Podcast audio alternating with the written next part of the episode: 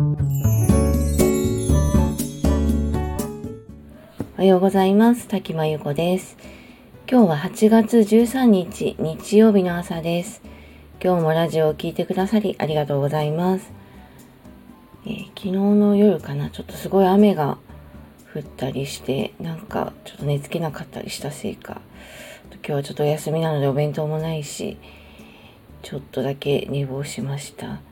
まあ、こんな日もあってもいいかなと思って、この辺りあんまり自分に厳しくせずにしています。え今日は母親になって後悔してると言っても叩かれない世の中になってほしいというお話です。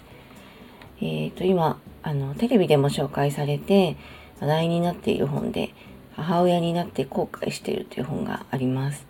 あのご覧になった方もいると思うんですけどあのイスラエルの社会学者の方が書いた本なんですよね。でまああのいろんな方にインタビューしている内容で日本の母親の直接の思いではないんですけど、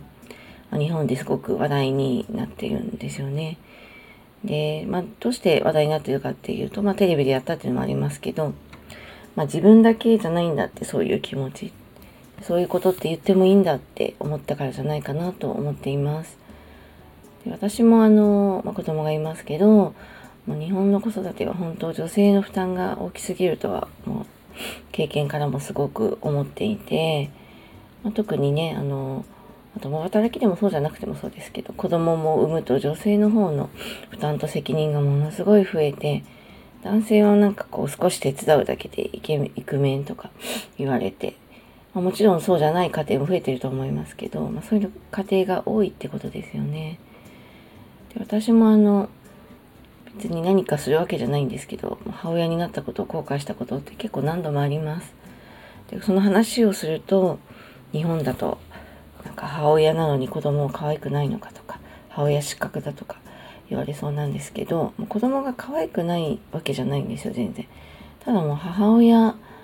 にあ産まなきゃよかったなって思うくらい育児が過酷なんですよね。私のことで言うと子供がこう先天的な病気が結構たくさんあったのでこう命をまず預かる不安っていうか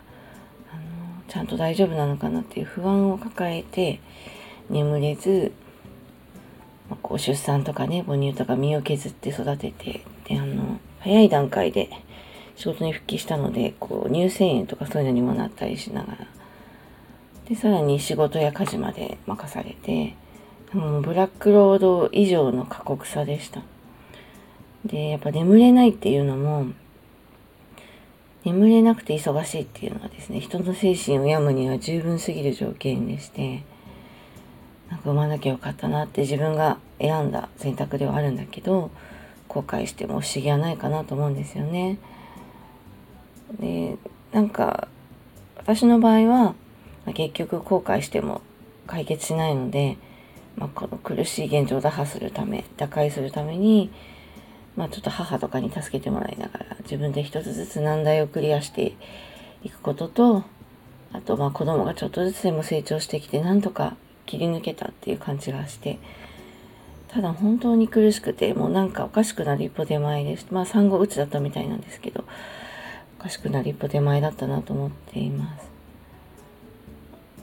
その子供を産んで母親になって後悔してるかっていう部分で言うと、私はあの、本当に妊娠中からすごい苦しくて、つわりも、後期つわりもあったりして、なんか妊婦が楽しいとも全然思えなくて、あの、妊娠を報告した時に、なんかこう、出産したことない女性からすごい国の宝だとか、国のために産んでくれてありがとうみたいに言われて、いや、私こんなに苦しいのは別に国のためにやってるわけじゃないんですけどってすごい思ったりして。もうとにかく妊娠中が苦しすぎて、仕事はでも減らないんですよ、全然。なんで。なんかもうなんでこんな目に遭うんだろうみたいな感じもすごくあったんですよね。で、マタニティヨガ、マッサージか、通っていて、そこの先生からはなんかこう、赤ちゃんを慈しみましょうとか、話しかけましょう。お母さんリラックスお母さんと赤ちゃんの幸せをとかすごい言われてでも全然そんな気持ちになれなくてでも日々が大変すぎてそんなこと思えないんですよね。だからなんかこう余裕がないとか精いっぱいいっぱいだっていう中にさらに妊娠出産が加わるとやっぱ人は病みますよね。絶対そう思います。なのであの頼れる人がいたら絶対頼った方がいいし頼れないなら何でもいいので公共のサービスでも有料のサービスでも何でも絶対頼った方がいいです。本当あの根性で乗り切れない育児も出産ものなので絶対頑張りすぎない方がいいなと思っています。でこうやってあの子供を虐待するとかそういうんじゃなくて産ま産むの嫌だった産まな産まなきゃよかったなとかいう愚痴だって別に言ったっていいと思うんですよね特にこう出産前にバリバリ仕事をしていたような仕事が生きがいだった人ほど出産前の自分の生活と産後の現実って本当なんか諦めなきゃならないことが多すぎて本当葛藤すると思うんであの愚痴ってもいいんですよね。でみんな子供が嫌いとか育児が嫌だっていうわけじゃなくて余裕がないだけなんですよね。負担ばっかりで楽しくできないから苦しいだけなんで。それが楽しいと思える環境にあってちゃんとやりがいと価値が見出せれば絶対プラスの時間にはなると思うんで本当にあのもしねこれを聞いてらっしゃる今子育て中私もまあ子育て中ですけど子供がもう小学校入るとだいぶ変わるは変わるんでまだ赤ちゃんがいたりとかね子供がイヤイヤ期だったりする方は本当も